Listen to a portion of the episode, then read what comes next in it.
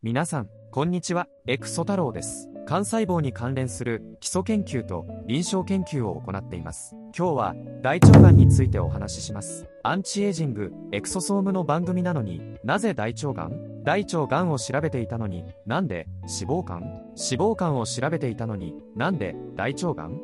エクソソームって何？と思っている方も多いかと思います。これらは全て繋がっていることが最近の医学研究から分かってきているのです。大腸がんは皆さんにも馴染みがあるかと思います。日本では大腸がんの新規、罹患例は年間約15万件で発症率は1000人あたり約1.19人と言われています。食生活、遺伝的要因、肥満などが主なリスクファクターとされ、生活習慣の改善や早期発見、治療により予防、対策が可能とされ、5年相対生存率は70%程度です。治療の進歩により生存率は上昇しています。一方で、私たちが今直面している大きな健康問題の一つに、非アルコール性脂肪性肝疾患、通称 NAFLD があります。メタボ脂肪肝ですね。昔はお酒の飲みすぎで脂肪肝になると言われていましたが、現在は生活習慣病、メタボでも同じように脂肪肝になることが分かってきました。この状態は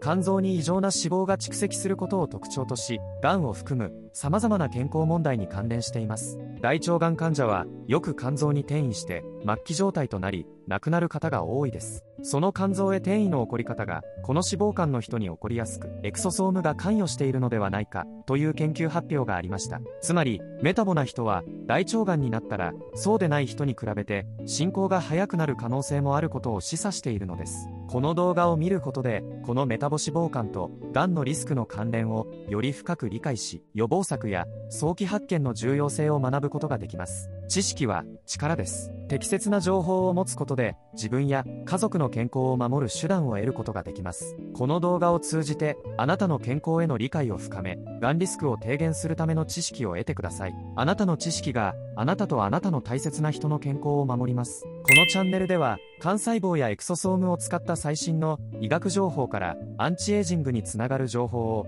医学研究者医師の観点から皆様に分かりやすく解説しています。もちろん自分の研究内容も解説します。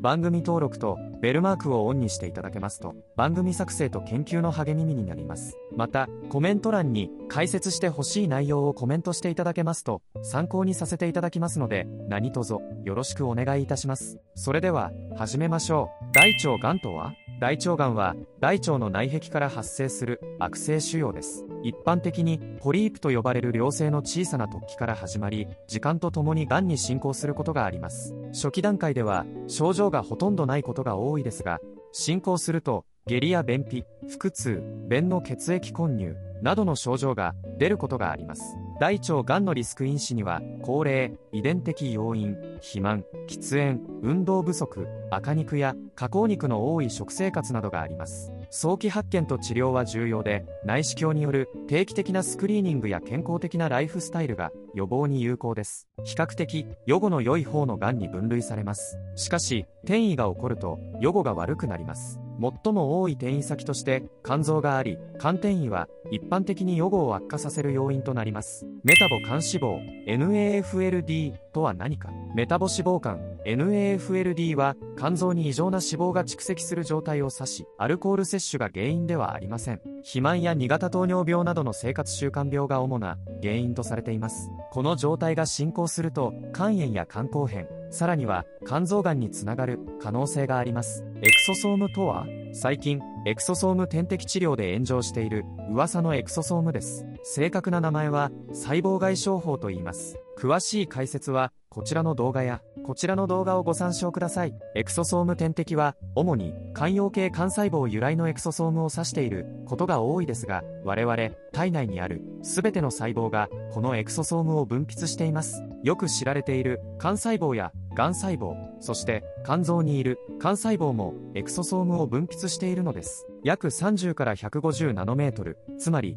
人間の髪の毛の太さの約1000分の1以下の大きさを持ち細胞間で情報を伝達する重要な役割を果たします。エクソソームは細胞の一部としてタンパク質脂質 RNA DNA などの分子を含んでおりこれらを他の細胞へ運びますこの過程により、エクソソームは細胞の行動や状態を変化させることができます。例えば、健康な細胞から癌細胞へ情報を伝達し、癌の進行や転移に影響を与えることがあります。メタボ脂肪肝が癌リスクをどのように増加させるかについて最新の医学論文を見ていきましょう。今から紹介する研究は、米国で活躍されている日本人医学研究者の関江紀弘先生より先日セルメタボリズムから報告されました。その論文では、メタボ脂肪肝の患者さんの肝臓から放出されるエクソソームは、癌細胞の増殖や移行を促進する可能性が指摘されました。まず、脂肪肝では、ラブ 27A というタンパクが多く発現しており、このタンンパクがエクソソームの生産を高めていました。このエクソソームは、転移してきた、癌細胞の YAP というタンパクを活性化して、癌細胞をやっつけようとする、免疫細胞の働きを抑えて、癌細胞が増殖しやすい環境を作っていることが示されたのです。つまり、メタボでおかしくなっている肝臓が、エクソソームをいっぱい分泌して、そのエクソソームが、癌の増殖を手伝っていたのです。生活習慣病、メタボは、心筋梗塞、脳卒中になるから良くないと皆さん知っていたとは思いますが、癌にも影響することが分かり、さらに気をつけないといけないですね。しかし、幸いなことに生活習慣病は予防と管理ができます。詳しい内容は他の番組に譲りますが、バランスの良い食事、定期的な運動、適切な体重の維持が重要です。特に体重の管理が重要と思います。これらの方法は脂肪肝の進行を遅らせるだけでなく、がんリスクを減らすのにも役立ちます。科学者たちは、エクソソームとがんの関係についてさらに深く理解するために研究を続けています。これらの研究は、新しい治療法の開発や早期発見、予防策の向上につながる可能性があります。また、面白い情報を見つけたら、わかりやすく動画を作成してシェアしていきます。最後に復習しましょう。大腸がんは予後のいいがんだと言われていますが、肝臓に転移してしまうと予後が悪くなります。さらにその肝臓に脂肪が溜まっている状態、いわゆる脂肪肝という状態であれば、がん細胞の増殖が早くなって、より一層予後を悪くしてしまう可能性があります。このがん細胞の増殖を支えるのがエクソソームでした。細胞間のコミュニケーションを担っているエクソソームががん細胞をやっつけようとしている免疫細胞の働きを抑えて、がん細胞がどんどん増えていく環境を整えていきます。脂肪肝の原因としては、アルコールだけではなく、生活習慣病、メタボが原因になることを知っておく必要があります。お酒だけではなく、食事生活、運動などを見直して、脂肪肝の予防に取り組みましょう。以上がまとめになります。生活習慣病、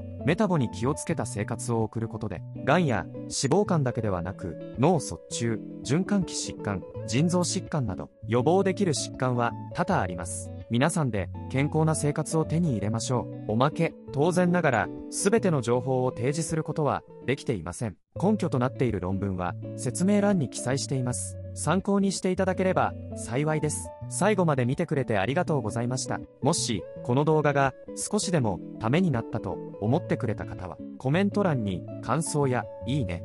押してもらえれば動画作成や研究の励みになります。それでは次回の動画でお会いしましょう。あなたの知識があなたと大切な人の健康を守ります。ありがとうございました。